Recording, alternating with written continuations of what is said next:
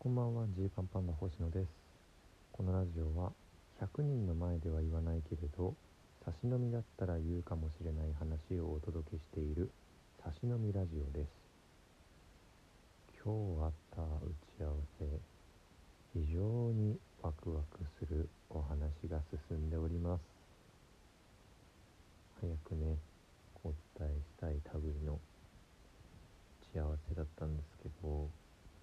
まあもうちょっと先かなみたいなところですかね。まあこの6月中にはいろいろとっていう感じでしょうか。とにかくね、えー、テンションが上がっているっていうことです。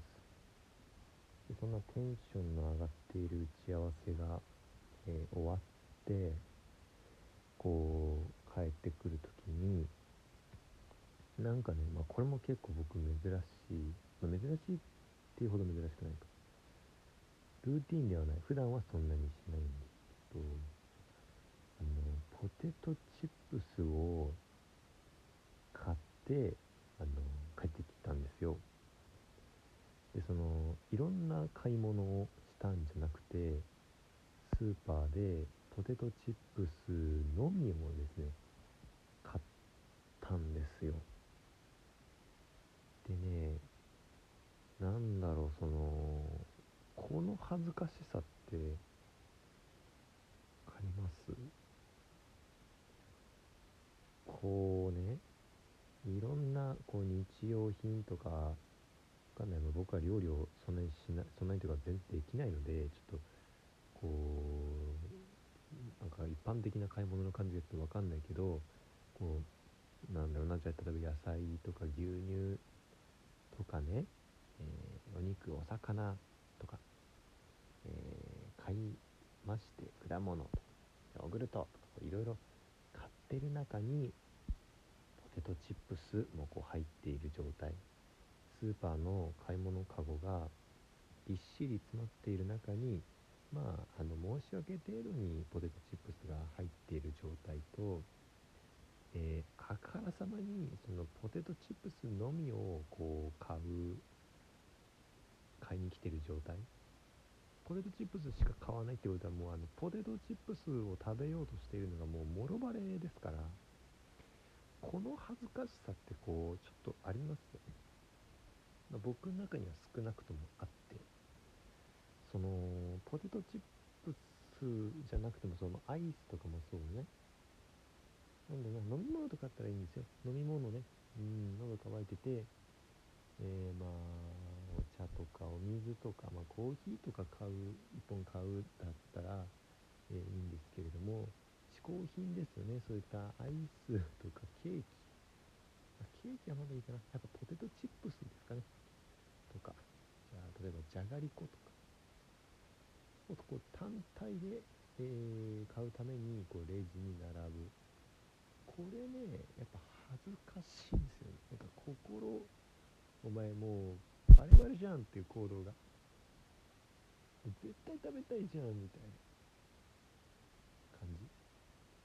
表情にはこう全く出してないのに。忙しそうな顔してさその今日も一日疲れたなみたいなしました顔してポテトチップスを買おうとしてそのいろいろ買うのかけどポテトチップスだけ買おうとしてんだったらもっとニヤニヤしろよってそういう感じでこうねポテトチップスだけを買う時っていうのはレジの人の目をもう見れないんですよね。でまあこういうなんだろうなこう現代人っていうのはやっぱりこう真顔で過ごしちゃうっていうか基本的に社会の中に自分の感情をむき出しにしないようにこう整頓整地にされて整頓されてる感じがあるからそこでねこうあからさまに、えー、思いがバレる、えー、行動たらやっぱ恥ずかしいですよなんかなんか買って他にも買ってまぶしたくなっちゃう、えー、なんか医薬品とかね。えー、コンタクトレンズの洗浄液とか。うんティッシュとか。トイレットペーパーとか。あとは何だろうな、まあ、調味料。ドレッシングとかね。そういった何か、えー、他にこう目を散らすことによってポテトチップスをこう薄めようとしてるけどポテトチップスを本当はずっと食べたいだけなんでしょっていうところとかねこう店員さんにいろいろ思われちゃうんじゃないかなと感じてます。僕はアルバイトの経験した種類があんまり多くなくて。で特にこのレジ打ちとかのバイトをね全くやったことないんですよ。これがねあのややっとくべきだなってこう今になって思うというか。こういうのって逆に本当にレジに立つ人からしたらどう思うんだろうなっていうのがね気になります。僕がレジの人だったらやっぱ今のこと思うんですよね。あこの人ポテトチップス食べたいんだ。へえって。あらそうってこうちょっと考えちゃうわけなんですけど。もっと言えばそうさっきのパターンね、え、ポテトチップスと、えー、ドレッシングと、えー、だろうなじゃあ日用品のじゃあティッシュのあの箱ティッシュとかをこう買おうとしてる人がいた時に、えー、ドレッシングとティッシュに関しては、えー、そのなんだろうな釣り玉というか、うん、こっちダミーで本当はポテトチップスが買いたくてしょうがないんでしょっていうところをこうね見破りたくなりますね。うん、とかやっぱ常連になってくると毎回この人これ買ってんなみたいな。どれでもいいですよの顔してお菓子は絶対これがいいんじゃんっていうのとかもねこう気になりだしちゃうだろうなと思ってこう一回レジに立ってねそのお客さんのことを本気で考えてみる時間まあそんな余裕ないのかもしれないけどねこう試してみたいなと思いました。レジの経験ある人どうですか？そういうの思いませんかね？そうだからねちょっとね今思うといやもう昔ね10代の頃とかまあ二十歳そこそこの時ってこう時給いくらとかやっぱ気になるじゃないですか。時給大事よ。いくら1時間いくらもらえるのかって大事。100円でも時給高いアルバイトをしたいとかあとはまあ家庭教師が時給が言いやすいってなったら家庭教師やったりとかこれもこう大事だけどこの考え方も時間を有効活用するお金をしっかり得るっていうのも大事だけどこの社会経験としてそういうお仕事ちょっとだけでもやるっていうのはなんかこの人間が形成されていく上で大事なこと店員さんになるっていうのは大事な作業だったんじゃないのってこうね今になって思いますね。本当に。だからあの僕公認会計士試験に、えー、受かる直前その公認会計士試験が終わってから、えー、合格が発表されるまでの何ヶ月かがあったんですけどそこでちょっとだけアルバイトしててまあ短期だけでできるアルバイトってなるとこうなんか日雇いみたいなのがあったんですよね。日雇い労働的なものでこう工場に行って前も喋りましたかね、えー、スマホの充電器の箱がたくさん入ってるコンテナが運ばれてきてその中身を見て潰れてる箱がないかどうかの検品をしてでまた次のなんかパレットみたいなとこに箱を移すっていう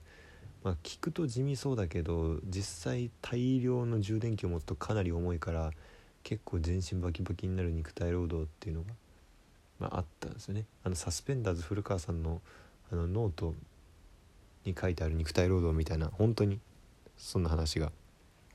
昔あって。でもそれやることによって工場っていうものの雰囲気がすごい分かったりとかあと派遣のイベントスタッフみたいなちょっとやりましたね。本当にイベントをこうイベントのスタッフイベントがうまくいくようにいろいろ受付的なことをしたり人の誘導をしたりとかするアルバイトですけどこうなんかめちゃめちゃそこでこう生きてる人というかそんなさ新入りいるんだから教えてやってくれよみたいな。ここの仕事できることでそんなに生きないでくれよっていうねこう嫌な経験もしたこともあるしこうインカムインカムの中でどんなやり取りが行われてるのかみたいなこともちょっと経験したことによってすごい世界広がった気がするんで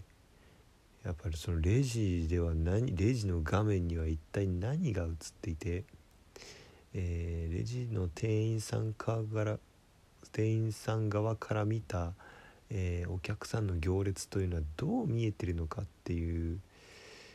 のとかがねこう味わってみたいなと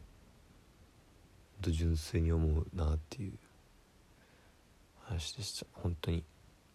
ポテトチップスの話から何かすいませんっていうこの話まですいませんっていう感じなんですけどふとねそういうことを今日は帰り道考えながら帰ってきたよって何でもない話でした。あの改めてなんですけど春感激配信期間終了ありがとうございました。えー、とですね。でまあ僕ら的なライブで言うと次6月12日にやる